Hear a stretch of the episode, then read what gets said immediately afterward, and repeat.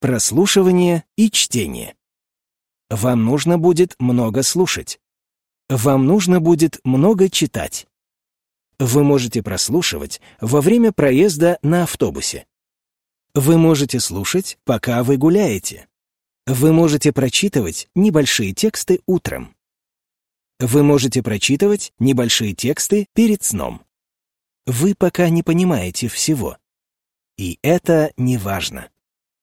Скоро вы начнете понимать все больше и больше. Понимая читаемый текст, вы также учитесь его говорить.